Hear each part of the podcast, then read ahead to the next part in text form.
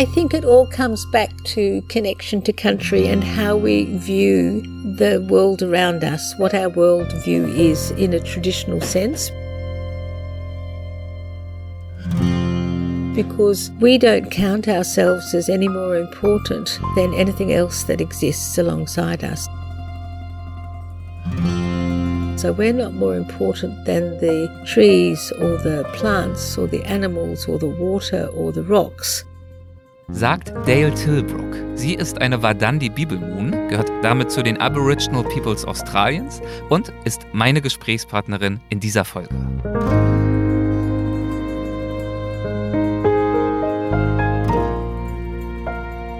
That intimate connection with the natural world gives us that better insight, I think, into the natural world and what it needs to continue on, you know, because we can't continue on the way we're going with climate change and, you know, just continuous development and destruction of land and habitat. And we have to, at some stage, sit down and think.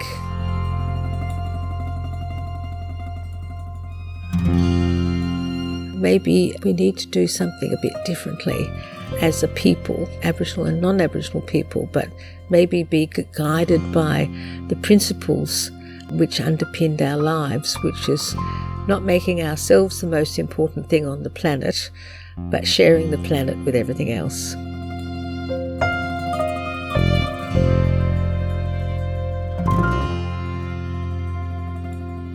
Dale lebt im australischen Swan Valley, etwa eine halbe Autostunde von Perth entfernt. Dort betreibt sie mit ihrem Bruder Lyle die Malinab Galerie, in der sie authentische Aboriginal-Kunst anbietet und ihr Wissen über die traditionelle und heutige Lebensweise ihres Volkes weitergibt. So liebt sie zum Beispiel, das ist eins der Themen, mit denen sie sich intensiv beschäftigt, das Bushfood, es wird hier auch Bush Tucker genannt, und so wird in Australien die Nutzung ausschließlich einheimischer Pflanzen und Tiere bezeichnet, wie sie für die traditionelle Küche der Aboriginal Peoples typisch ist, aber auch für die Pionierzeit der britischen Besiedlung in Australien. In dieser Galerie befand sie sich auch, als wir unser Gespräch geführt haben.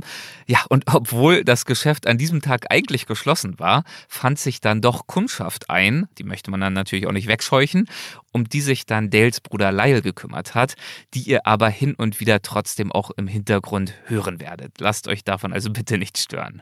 Dale gibt uns in dieser Folge einen Einblick in eine faszinierende Kultur. Um genau zu sein, in die älteste noch erhaltene Kultur überhaupt. Die Aboriginal-Kultur reicht mehr als 40 bis 60.000 Jahre weit zurück und sie ist reich und vielfältig. Sie ist voller Tradition und Legenden und voller Kenntnis über den roten Kontinent und seine Pflanzen und Tiere.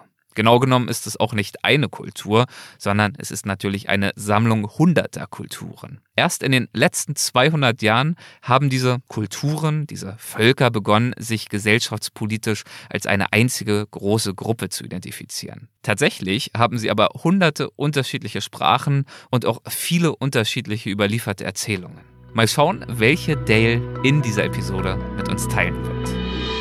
Grenzgänger und leidenschaftliche Weltenwanderer nehmen uns mit auf ihre Streifzüge und bieten Einblicke in ferne Orte und faszinierende Kulturen. Mit offenen Augen ins Abenteuer. Das ist der Weltwach-Podcast mit Erik Lorenz.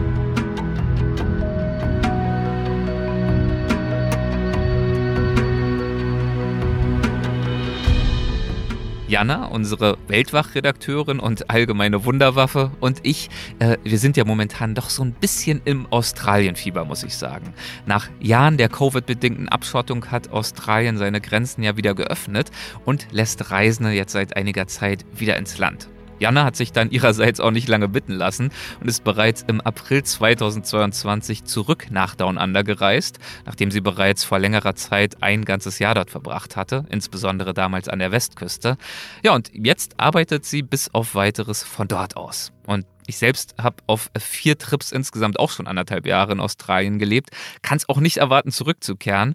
Äh, zeitlich klappt das bei mir jetzt aber noch nicht direkt. Umso mehr freue ich mich, mich zumindest in dieser und der kommenden Folge gemeinsam mit euch einem meiner absoluten Lieblingsländer zu widmen und in diesem Fall konkret einem der schönsten Teile dieses Landes, nämlich Westaustralien. Diese Folgen sind entstanden in Zusammenarbeit mit und mit Unterstützung von Tourism Western Australia.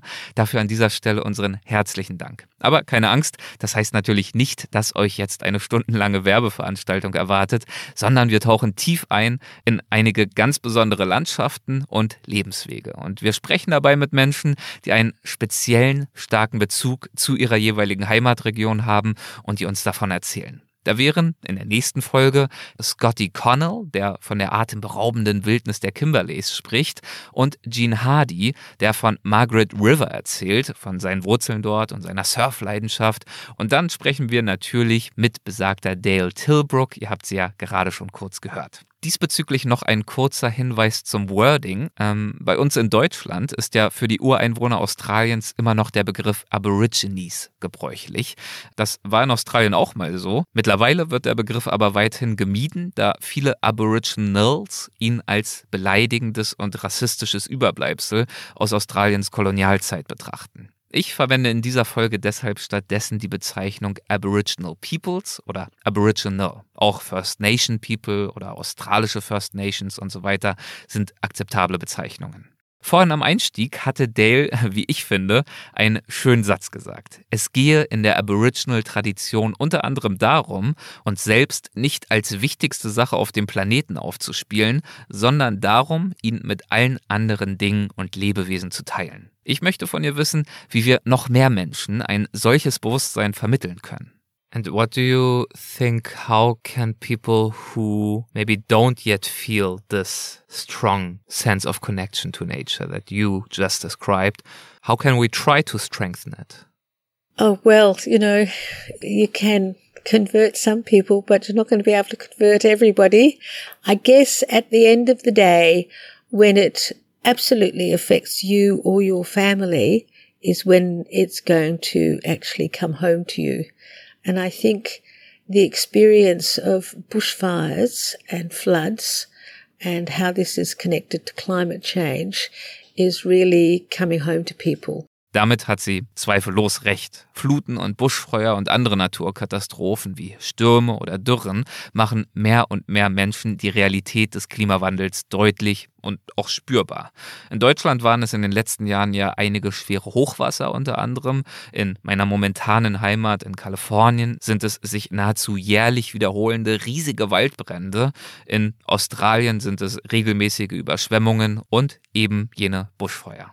So with bushfires, for example, um, there's now much more interest in Aboriginal burning practices, how we protected ourselves from wildfires, um, because we would burn the land every year, but we wouldn't burn all the land every year. We'd burn parcels of land every year. And so fire was always coming up against recently burnt land. So we mm. would be reducing fuel loads. We would manipulate the landscape with burning practices. You know, we'd create landscapes for animals so that, you know, the animals that we wanted to hunt would have a very pleasant environment to live in so that we could go and visit them and hunt there. So people are much more interested now, particularly in the fuel load reduction and burning practices. Interessant sind die unterschiedlichen Methoden, die fürs kontrollierte präventive Brennen angewendet werden und wurden. Während die europäischen Siedler und ihre Nachfahren bei großer Trockenheit aus schierer Angst vor der nächsten Feuersbrunst jeden unnötigen Funken zu vermeiden suchten, haben die Aboriginal Peoples gerade zur heißesten Jahreszeit gebrannt, weil zu diesem Zeitpunkt, so wird Dale das gleich erklären, die Winde günstig waren. Die muss man aber natürlich bestens kennen, um diese Praxis anzuwenden. We burnt at different times of the year. Uh, so there's, you know, what they call prescribed burning happens here, but they don't burn when we would burn. So we used to burn in the hottest time of the year. We would burn in Birak because of the prevailing winds. In the morning, they'd come from the east. In the afternoon, they'd come from the west. So you could light a fire in the morning, and in the afternoon, it would blow back on itself. Hmm. But, Okay. you know, that's lighting fires in hot season is a very scary prospect for non-indigenous people. you really need to know what you're doing, yes. Yeah, so there's yeah. still quite a bit to learn, yeah. yeah. Yeah, but what you say, of course, makes sense. Fires, floods, all of these results from climate change, all these climate extremes, they of course bring the need home to people in an increased Yeah. amount that we need to take nature more seriously and respect it more. Dale fährt damit fort, mir von der starken Verbindung ihres Volkes zu erzählen zur Natur, die uns umgibt. Und zwar damals und heute. That's really the basis of life for Aboriginal people, that connection to country. So for us, country is not just the land, but it's the land and the sea and the sky, the weather, the animals, the plants, everything. So hmm. connecting to nature, connecting to country underpins our whole culture because it directed and dictated what we would be doing, where we would be going, uh, what we would be eating. So we would move across our land and share the big food resources. So everybody would be at the coast, which would mean Aboriginal people coming from inland areas and going to coastal areas. So they would be going into somebody else's traditional country.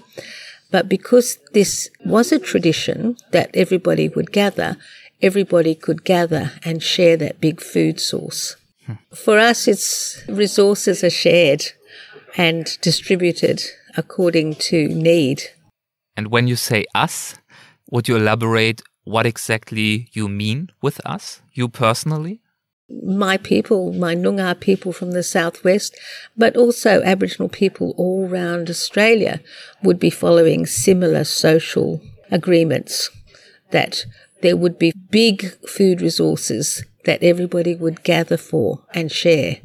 Und wann und wo man sich also sammeln würde, um die üppigen Nahrungsressourcen zu teilen, das hing von der Jahreszeit ab. Und die hatten und haben bei den Aboriginal Peoples eine ganz andere Logik als bei uns. Ah, yes. So I always laugh when um, somebody announces on the radio here on the 1st of March that it's autumn because it's, there's nothing autumn like about our weather in March. In Aboriginal seasons, it's still part of hot season. You know, you're likely to get temperatures in the 40s. 40 degrees Celsius. So it's still very hot. And our seasons better reflect what the weather's actually doing. So it's roughly two month divisions. But of course, we didn't have calendars, so uh, we relied on what was happening in the environment to tell us when the season changed. So this would be looking at prevailing winds, looking at precipitation, looking at temperature, looking at what plants were flowering, uh, what animals were doing. So we took our cues from nature as to what season we were in. And so if I think about this last 12 months, we had a very wet Makuru winter last year, which was roughly June, July. And then we go into what we call Djilba, which contains the coldest part of the year, August, and into September, which is a transition month. But last year it just went on forever, our cold, wet weather. So it was still going on in October, uh, towards the end of October. So when we got the change to Kambarang, it was a very short change. So we had a long Djilba, we had a short Kambarang, and then we had short Birak first summer. Because on Christmas Day, it was 43 degrees here, Celsius. Quite warm. But do you feel this, that despite all these changes, uh, climate change, that the Aboriginal calendar still reflects much better uh, the weather conditions in your region? Absolutely, because we, you know, we were never guided by months or the numbers of days in a season. We would always be guided by what was happening in the environment. Mm. So for us to have a long Djilba, short Kambarang, short Birak, and then long Bunuru hot season, we just go with the flow. Let me ask a very naive question then. Who decides when the new month has started? Oh, the new season?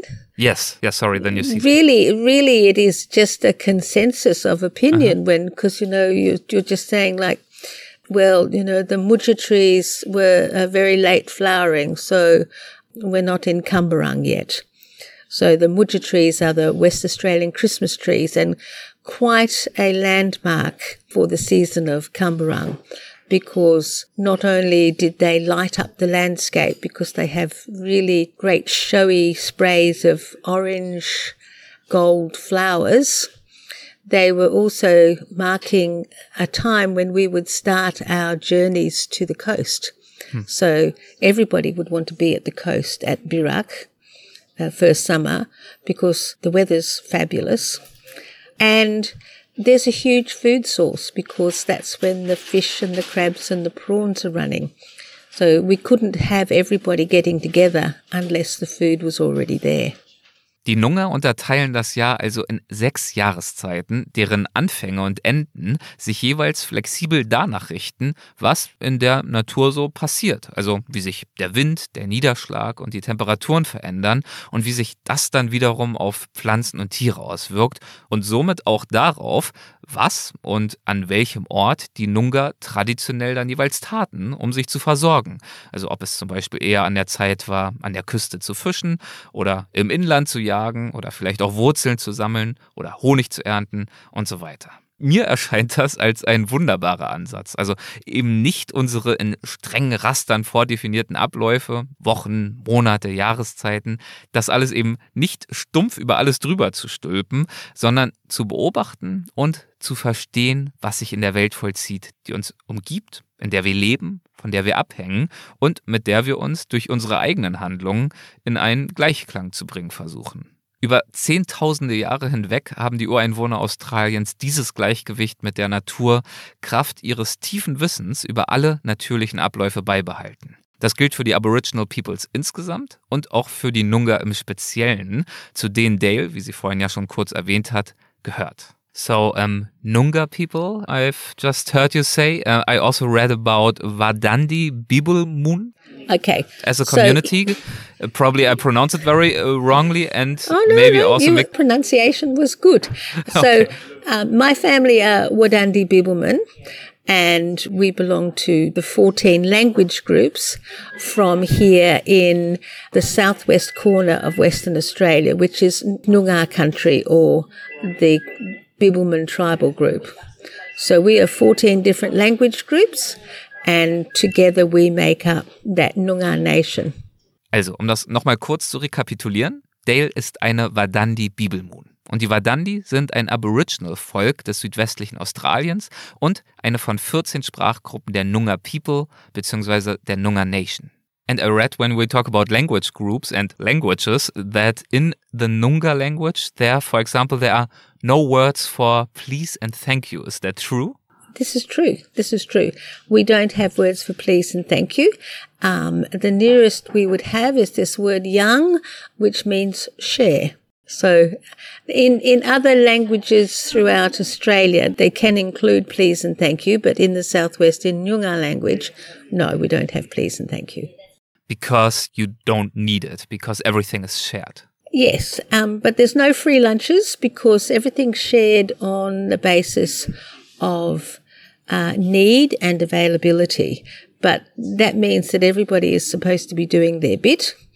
You know, we have sort of assigned roles within a group. So mothers look after children, aunties and grandmothers help look after children. All the women collect the merrin, the vegetable food together. The men go out and collect the darch, the meat food, and the men are also doing the burning of country. So mm. that kind of work as well. So there's division of labor and, you know, everybody has to do what they have to do. And, you know, when I talk to school children, I say Aboriginal kids before European settlement would be expected to do exactly what those kids are doing at school learn, pay attention, learn the things that you will need for later life. Diese Arbeitsteilung, die Dale gerade erwähnt hat, war ein wesentlicher Bestandteil der traditionellen Sozialstruktur der Nunga, die sich stark auf die Familie konzentrierte, wobei die Nunga-Familiengruppen verschiedene Gebiete im Nungaland bewohnten. Die Hauptnahrungsquellen der Nunga in der Gegend um Perth waren der Wardan, also der Ozean, der Swan River und ein ausgedehntes System von Süßwasserseen, das einst zwischen der Küste und der Hügelgruppe Darling Escarpment lag.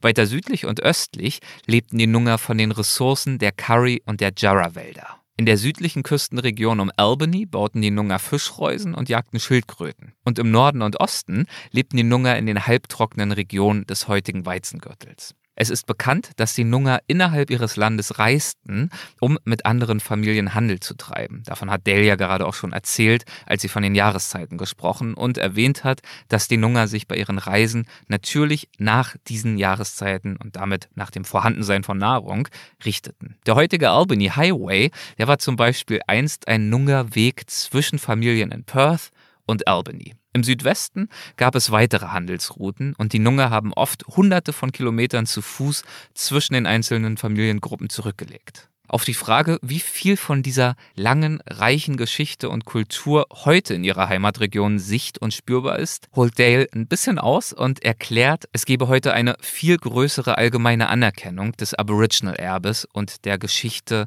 seit der Besiedlung durch die Europäer, inklusive auch der Verbrechen. Dazu gehöre zum Beispiel auch die Geschichte der Stolen Generations. Diese Bezeichnung bezieht sich, und das ist jetzt die stark verkürzte und vereinfachte Version, lest das gern mal nach, bezieht sich auf Generationen von Aboriginal-Kindern, die vom Anfang des 20. Jahrhunderts bis circa Ende der 60er von der australischen Regierung aus ihren Familien gerissen und in Heime gesteckt wurden, um sie in die weiße Gesellschaft in Anführungszeichen zu, naja, zu assimilieren, würde ich eher sagen, als zu integrieren. Ihnen war es dabei auch verboten, ihre eigene Sprache zu sprechen. Nur Englisch war in den Schulen erlaubt. Und das galt nicht nur für Heime und Internate, sondern auch für gewöhnliche Schulen. Und so wuchsen dann auch viele Nunga damit auf, in den Schulen nur Englisch zu reden und ihre eigene Sprache höchstens zu Hause zu sprechen. Heute gibt es eine Besinnung darauf, dass es sich unbedingt lohnt, die Aboriginal-Sprachen zu erhalten. Die größere Aufmerksamkeit und auch die Reflexion, die heute der Geschichte gewidmet wird, insbesondere auch durch Nicht-Aboriginals, die lässt sich, so Dale, zum Beispiel auch durch die doppelte Namensgebung vieler Orte erkennen, die heute neben dem modernen westlichen Namen häufig jeweils auch ihren ursprünglichen Aboriginal-Namen tragen. Bis in die Verfassung hat es diese gesteigerte Aufmerksamkeit aber immer noch nicht geschafft. At the moment, there's nothing in the Australian Constitution that recognises Aboriginal people. Still to this, to this day, that is the case? To this day, to this wow. day. 2017 erstellten Aboriginal-Delegierte deshalb das sogenannte Uluru Statement from the Heart, in dem sie verschiedene Forderungen aufstellten, die sie in drei Kategorien untergliederten: Voice, Treaty und Truth. They created this statement from the heart, which has three sections voice, treaty, and truth. So the voice part is a permanent voice to the Australian Parliament. And treaty, we are still the only British colony that doesn't have a treaty with local peoples. So every other colony, the British made treaties with the local peoples, mm. except us. And then the truth, it's recognizing the truth of what happened at European settlement. That it wasn't as portrayed in the history books, this um, really sort of non-event, you know, the Europeans arrived and colonized and that was it. It was actually a bitter fight. You know, there were many massacres, there were many murders, Aboriginal people were forcibly removed from their land, and we have fought really hard to gain recognition that we were here first. And that only happened in the latter part of the 20th century. Dale lebt, ich sagte es schon kurz, im Swan Valley. Aufgewachsen ist sie aber in ganz Westaustralien, da ihr Vater in den 50ern und 60ern an verschiedensten Orten arbeitete, vor allem in der Kimberley und in der Pilbara-Region. So we had this amazing childhood. in the 50s and 60s where we went to school at 7:30 in the morning we were finished by lunchtime and then as long as you were home by dark there were no rules about what you had to do and where you had to be so what did you usually do Oh, you know, look, we would do all sorts of things. We'd go out in the bush, we'd go out on the marsh. Um, even though we weren't supposed to go out on the marsh, we'd still go out on the marsh. It was a bit dangerous because What's the crocodiles the were there. Oh, the marsh is the um, sort of mud flats in front of the ocean. So we have in the northwest there are huge tides, so there are huge mud flats, mm. and um, which we called the marsh and fringed with mangroves. And of course, they were dangerous because that's where the crocodiles were. Did something ever happen, or were you lucky? Oh, no, no. Um, we always thought that nobody was keeping an eye on us. Mm-hmm. But of course, the old fellas who lived on the Aboriginal Reserve, which was on the edge of the marsh, were always keeping an eye on us. So nothing ever happened to us on the marsh. But my brother Lyle did have an interesting encounter with a crocodile. And it was only a small crocodile, but small crocodiles still have big bites. Es war dann aber schlussendlich nicht ihr Bruder, der gebissen wurde, sondern ihr Vater. My brother and some of his friends were playing in the area underneath where my father had his office. It was on stilts. So they were running around this area and he kept running past this, what he thought was a stuffed crocodile. Oh, because wow. in those days, everybody had a stuffed crocodile. and then he, he sort of thought, did that just move? And he sort of went back and yes, that was a live crocodile, wasn't a stuffed crocodile. and so I went and got dad and dad, you know, was showing my brother and his friends how to pick up this crocodile. So he'd picked him up a couple of times at the back of the neck. But this crocodile was very smart. He learnt the moves. So the last time my dad went to pick him up, he sank his teeth into his hand. oh, wow. Oh, my gosh. And they have really razor sharp little teeth. And of course, the teeth are, are, full of nasty germs. So he had to go to the hospital and have his wounds treated. And um, he was fine. He was fine. He was fine. He was yeah. fine. I think he was just a little bit embarrassed because yeah. the crocodile bit him. Yeah. Irgendwann zog Dales Familie dann aus dem Norden Westaustraliens in den Südwesten, die traditionelle Heimat ihres Noongar-Volkes. Es war eine Veränderung, die für die Familie erstmal nicht leicht war. It was just very different. It was a real culture shock to us because we hadn't really experienced racism and bigotry until then. Maybe little bits, you know, with people who, you know, white people who'd come to town and who'd turn their nose up at Aboriginal people or people like us who were of mixed descent. But, you know, we never took them very seriously. But when we moved to the southwest, we found out what real racism was about, you know, and I'm talking about the early 60s. So it was a bit of a culture shock. How did um, this racism uh, manifest itself back then? Oh, name calling, you know, exclusion, that sort of thing. Mm-hmm. And before that, we would have been happily afoot in both camps with our English mother and our Aboriginal father. We were happy being on both sides of the fence. But then you know, you really had to choose, but really the choice was made for us because even though our mother was English and white, it was always made clear to us kids back then that we'd never be white enough to be white because we mm. had an mm. Aboriginal father. Was there ever a sense for you because people seem to look down on you for that reason that you felt negative towards your own roots or were you always able to distinguish basically they are trying to shame me but what I am and who I am is not shameful. Correct, correct. Because especially as a young person, I feel that would be a big danger, right? But if I hadn't had those positive influences in my yeah. life, it might have made me feel shamed. but instead it just made me feel more powerful as an Aboriginal person. And, and now, you know, people would often pretend, you know, that they're Aboriginal, they're quasi-Aboriginal people. You know, they want what we have got, hmm. but can't have. Um, what do you think they want? Oh, they want that connection to country. They want to know that they can be a part of the country as we are. But it's not a learned skill. It's something that's inside you and it's what you grow up with. It's how you feel about your surroundings. So, you know, people can be very empathetic and sympathetic towards country and being Aboriginal, but they can't actually be Aboriginal if they're not. That's true, yeah. Talking about the country, the land, nature, when did you start to be interested in what, very specifically now, what bush plants can do for us and how they can be used? Well, you know, even that had its roots back in my teenage years because, um, you know, I was always very interested in making things from plants, mm-hmm. whether they be European plants or things from the bush.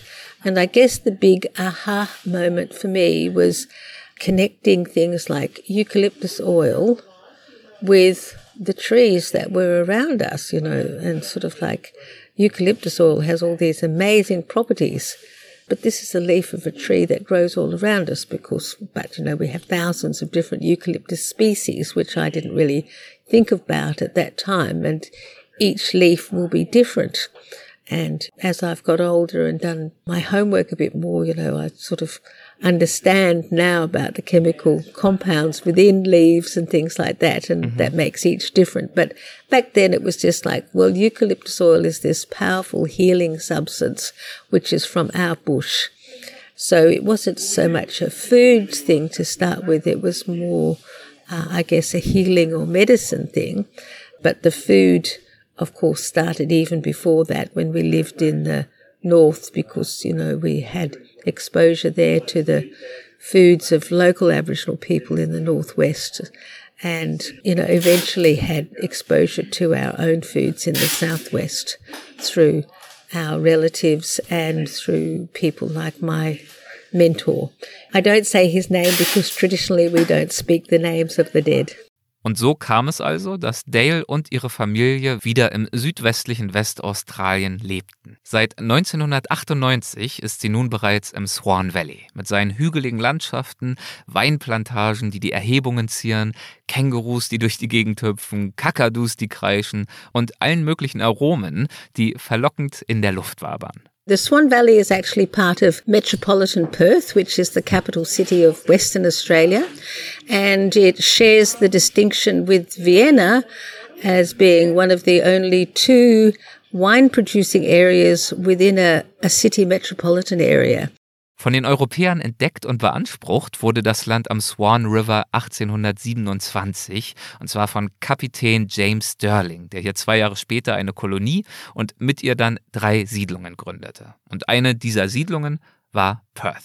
The Swan Valley is the oldest wine growing region in Western Australia. And it has been settled by first the English settlers and then later came waves of Italian and people from the former Yugoslavia. So, you know, lots of great wine making skills came with these people. Swan Valley ist aber natürlich nicht nur reich an europäischer Siedlungsgeschichte. Schon lange vorher lebten hier die Aboriginal Peoples. But of course, prior to European settlement, it was a wonderful place for camping for Aboriginal people because we're located right on the banks of the Swan River, which we call Derbarl Yerrigan. And because it's on the river and there's good alluvial soil, we actually had great yam gardens here Es gab hier also gute, fruchtbare Erde, die es den Aboriginal Peoples ermöglichte, hier große Jam-Gärten anzulegen. Jam ist ein Gemüse, eine Pflanzenknolle ähnlich einer Kartoffel. Und in einigen Regionen waren sie damals ein Grundnahrungsmittel der australischen Ureinwohner. Ich weiß nicht, wie es euch geht, aber also ganz ehrlich gesagt, ich hätte die Aboriginal Peoples gar nicht unbedingt äh, mit Landwirtschaft in Verbindung gebracht, sondern ich hielt sie eher lange Zeit in erster Linie für Jäger und Sammler. Wieder was dazugelernt. Da also viele Aboriginal Peoples hier in dieser fruchtbaren Region über lange Zeiträume hinweg lebten, ist die Gegend natürlich auch voller Aboriginal Legenden, wie zum Beispiel jener von der mythischen Regenbogenschlange. Sie spielt als Erschafferin des Universums und der Menschen eine wichtige Rolle in fast allen Aboriginal Traumzeitvorstellungen. Eines Tages, so erzählt die Legende, schenkte die Regenbogenschlange der Wagyu, einem kleineren, aber ebenfalls kraftvollen Schlangenwesen, die Fähigkeit, Flüsse, Seen und Tiere zu erschaffen. Ja, und so formte die Wagül nach dem Glauben der Nunga vor langer Zeit mit ihrem Körper das gewundene Bett des Swan Rivers, in dessen Wassern sie noch heute tief unten lebt. Und sie beauftragte die Nunga, dieses Land zu beschützen. Dale erzählt von den Bergen im Osten des Swan Valleys, in denen sich einige der Ruheorte der Wagül befinden sollen. To the east are the hills. You know, you'd probably just call them lumps, um, because this is an ancient landscape. And, yeah. you know, most of our mountains are worn down to just lumpy hills now. But those hills, the Darling Escarpment are very important. And, you know, the Darling Escarpment in Aboriginal culture represents one of the resting places of the Wagyl, the rainbow serpent. So when you look at the hills, you know, you see the, the spine of the hills and think this is where the big rainbow serpent is resting, one of the resting places. So if you go to Walyunga, just north of the Swan Valley, there's another resting place of the Wagyl. If you go to Bells Rapids in the Swan Valley, you can hear the stories of the journey of the Wagyl, the rainbow serpent, where he got sick when he got caught in the rocks and his scales came off and he got sunburnt and he vomited up seeds. And uh, when you go there, you look at trees that apparently just grow out of rock and water. They're from those seeds that he vomited up. And near there is a pool, which is still a healing pool where the Wagyl, the rainbow serpent, rested. So you're going to find many amazing stories and many amazing layers and levels when you come to visit us. Hier im Swan Valley gründete Dale dann mit ihrem Bruder auch ihre Galerie. So, um, as part of what we were doing in our first little gallery, I put in some Quandong jam. So, Quandong is a, a local native fruit. It's the major fruiting tree in the southwest and makes really delicious jam. So, we put in some Quandong jam and I thought it looked very lonely on the shelf by itself. So I started looking for other bush food products to go alongside it and found that there wasn't very much out there. So it started my commercial bush food journey, looking for other products, sourcing things, making things ourselves, buying in things that other people made until now we, you know, probably have the best range in Western Australia of Australian native herbs and spices. And we do lots of jams and sauces and chutneys and all sorts of things. Anything that's made with bush food. Wie vorhin schon gesagt, unter Bushfood oder Bushessen oder auch um den australischen Slang nochmal zu verwenden, Bushtucker, versteht man die Nutzung ausschließlich einheimischer australischer Pflanzen und Tiere in der Küche, zum Kochen für die Zubereitung für Nahrung. Ja, und von diesen einheimischen, diesen ganz besonderen Pflanzen und Tieren gibt es in Australien natürlich eine riesige Fülle. Dementsprechend nahrhaft und vielfältig war auch die Ernährung der Aboriginal Peoples, die ja wirklich über ein enzyklopädisches Wissen verfügten über die Tiere und Pflanzen in ihrer Umwelt. Die Vorstellung, dass die Aboriginals in vorkolonialer Zeit den scheinbar trockenen und lebensfeindlichen Kontinent auf der verzweifelten Suche nach Essbarem durchstreiften, diese Vorstellung ist also gänzlich falsch. Einige Zutaten ihrer damaligen traditionellen Ernährung finden sich heute in der modernen australischen Küche wieder und, wie wir gerade auch schon gehört haben, in Dales Galerie. Dort verkauft sie neben Kunst nicht nur Gewürze, Kräuter, Chutneys, Marmeladen und so weiter und so fort, sondern sie teilt auch ihr Wissen über all das. As things become more popular with non-Aboriginal people, it gives us the opportunity to develop um, businesses and experiences around delivering that knowledge to people, and that in turn creates jobs and business opportunities for our young people. Okay, that basically describes the growing interest in non Aboriginal people in your culture. Uh, how about the interest of Aboriginal people in your culture, like younger people? Do they still, in your opinion, in your perception, continue to strongly identify with that? Yes, I mean, it becomes more difficult because, you know, there are all the outside influences and because of television, first of all, and radio, and then the internet. Sometimes you think our youth um, identify more with the neighbourhood counterculture of New York or something amongst young black people there because they just see parallels between their lives and experiences and, and other people of colour around the world. Mm. So you get that cross pollination of ideas, but there's always a great sense of pride amongst our young people about being Aboriginal.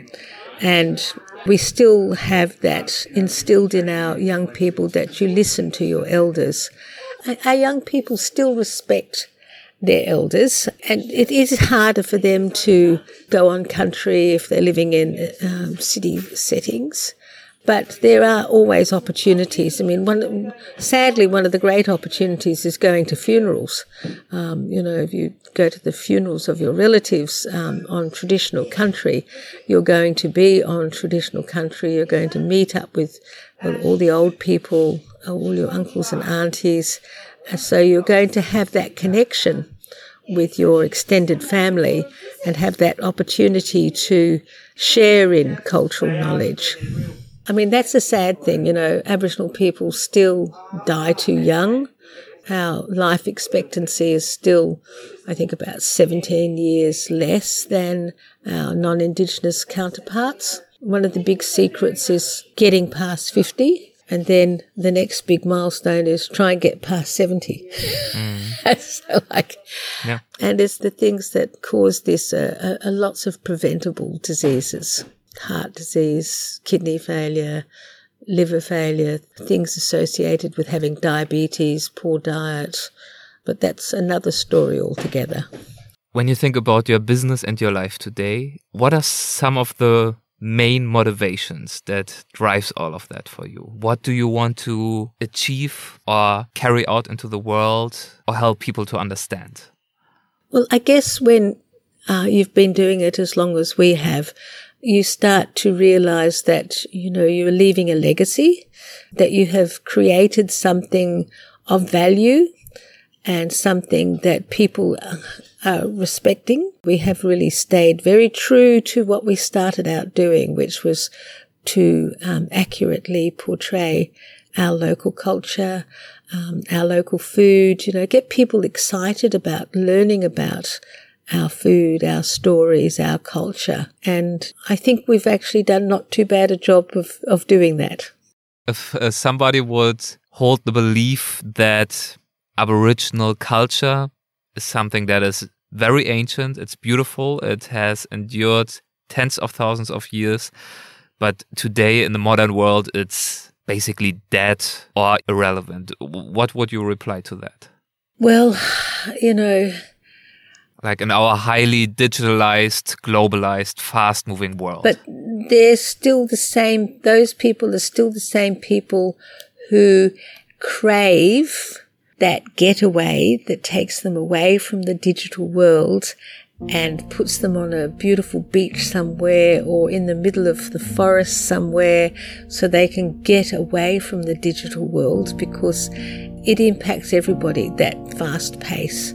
So I would say to them, look deeply into your heart and think on any given day, where would you really like to be? Would you like to be in that fast paced digital world or holding down that eh, amazing job that requires you to work 18 hours a day? Or would you like to be on that beach, just enjoying the scenery and soaking up the sun and eating something from the sea, or being in that little forest location somewhere that's really quiet. And I think everybody craves that little peace that's hidden away in their heart somewhere. So I'd say to anybody, just go and have a look at that little piece of yourself, and then you will understand that Aboriginal culture, and not just our Aboriginal culture, First Nations cultures all over the world, are still relevant because they will still give you access to that place. Und so hat es, würde ich sagen, in dieser Folge Dale auch für uns gemacht. Sie hat uns einen kleinen Zugang verschafft zu diesem Ort, beziehungsweise zum Zustand, der es uns überhaupt erst ermöglicht, diesen Ort, diese Orte zu sehen. Natürlich nicht den einen konkreten Strand irgendwo, das ist nicht schwer, sondern im übertragenen Sinne. Der Strand, den sie gerade so schön beschrieben hat, steht für mich symbolisch dafür, dass es sich lohnt, zu versuchen, unser Bewusstsein dafür zu schärfen, wie wir einen gewissen Gleichklang mit unserer eigenen, natürlichen Umgebung herstellen können. Und damit hoffentlich auch mit uns selbst. Und dann erlangen wir vielleicht nicht nur Zugang zu derartigen Orten, sondern sind für uns selbst dieser Ort. Diese Prise Pathetik sei mir am Ende erlaubt. Ich danke Dale für diesen Einblick in ihre Arbeit, ihr Denken, ihr Leben. Ich hoffe, es hat euch gefallen. Und in der kommenden Folge geht es dann weiter mit spannenden Persönlichkeiten aus Westaustralien. Bis dahin, macht es gut, euer Erik.